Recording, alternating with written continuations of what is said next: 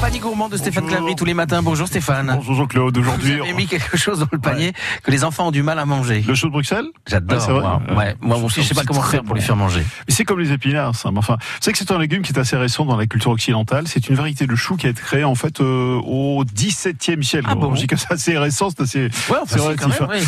Il est euh, cultivé principalement euh, en Europe. On peut le trouver aussi euh, à l'état sauvage sur euh, les rochers littoraux de la Méditerranée et, et de la Manche. Euh, alors, et petit clin d'œil à nos amis euh, anglais. On parle beaucoup du Brexit en ce moment. C'est qu'en Angleterre, le chou de Bruxelles, c'est le produit vedette des tables de Ah bon Noël. ça, ouais, ouais, ils en Ah consomment oui. beaucoup euh, au moment des fêtes. Ils sont étonnants ces Anglais.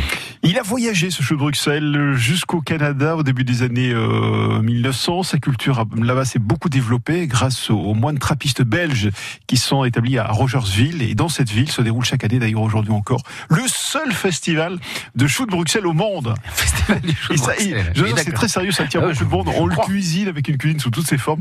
Et c'est assez sympa. C'est en tout cas une, une vraie fête. Alors, un un temps mis à l'écart, le chou de Bruxelles revient euh, dans nos assiettes ces dernières années. Vous l'avez sûrement remarqué. Il est moins amer, un petit peu plus sucré.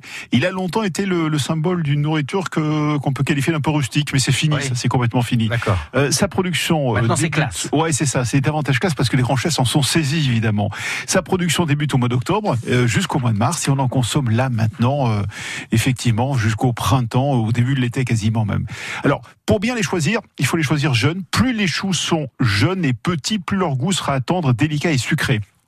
À l'achat, il faut qu'ils soient bien verts et les feuilles très resserrées sur elles-mêmes. Vous êtes d'accord Oui, Parce que parce il faut que que si ce elles soit sont bien jaunes et ouvertes, c'est c'est pas bon signe. hein. ben, ça veut dire que s'il y a des tâches, effectivement, des flétrissures, c'est que ben, le chou est déjà en train de se fatiguer. Donc là, euh, on les laisse de côté. Et on en voit souvent parce que ça tourne très très vite, ça se fatigue très vite le chou de Bruxelles. Donc il vaut mieux le choisir bien vert. Si vous voyez qu'il commence à jaunir, vous le laissez de côté. Un truc pour les conserver une fois que vous les avez achetés, il faut les blanchir 3 minutes dans de l'eau bouillante. Ça c'est le bon truc. Après quoi, les pommes de chou de Bruxelles peuvent se garder jusqu'à euh, une semaine dans le bac à légumes de réfrigérateur. Mais attention, quand vous les blanchissez, c'est vraiment une seule minute.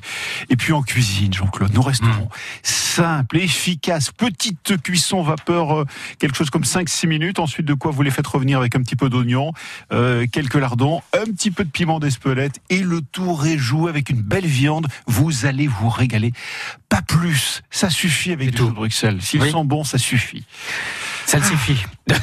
Ah oui, ça c'était la semaine dernière. Mais c'était la semaine dernière. Euh, En tout cas, on ne sait pas pourquoi ça s'appelle de Bruxelles.